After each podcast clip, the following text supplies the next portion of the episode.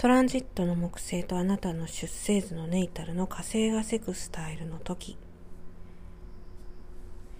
よく今までの放送でセクスタイルとトラインっていうのは、まあ、基本的には良いトランジットなんですけれど自分から何かこう起こす気力っていうかねそういう力はないので自らが動かないといけないという話を今まで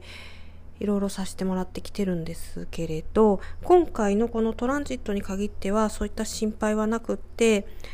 アクションを自分で起こすことがこのセクスタイルのトランジットはできますね。でどういったことが起こりやすいかっていうとまず職業面での成功がこう見えますよね。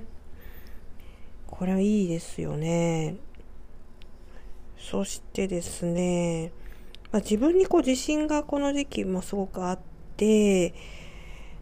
で、やってみようと思ったことは、まあ、職業面、今お話しした以外にも、まあ、成功する結果となってくるんですよね。うん、本当何やってもいいかなっていう感じで、健康面もすごく良い。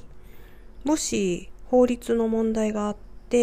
あなたが法廷に立ったとしても、勝つことができそうだと。いやー、こんなにいいトランジットだとね、で、しかも自分でこう自ら動けるっていうと、本当に文句ない感じで、何か気をつける点っていうのもなさそうですね。うん、本当達成が可能っていう良いトランジットなので、皆さんもぜひこのトランジットあればよっしゃーみたいな感じで動いていただければいいかなと思います。ほんと自然体で大丈夫そうですね。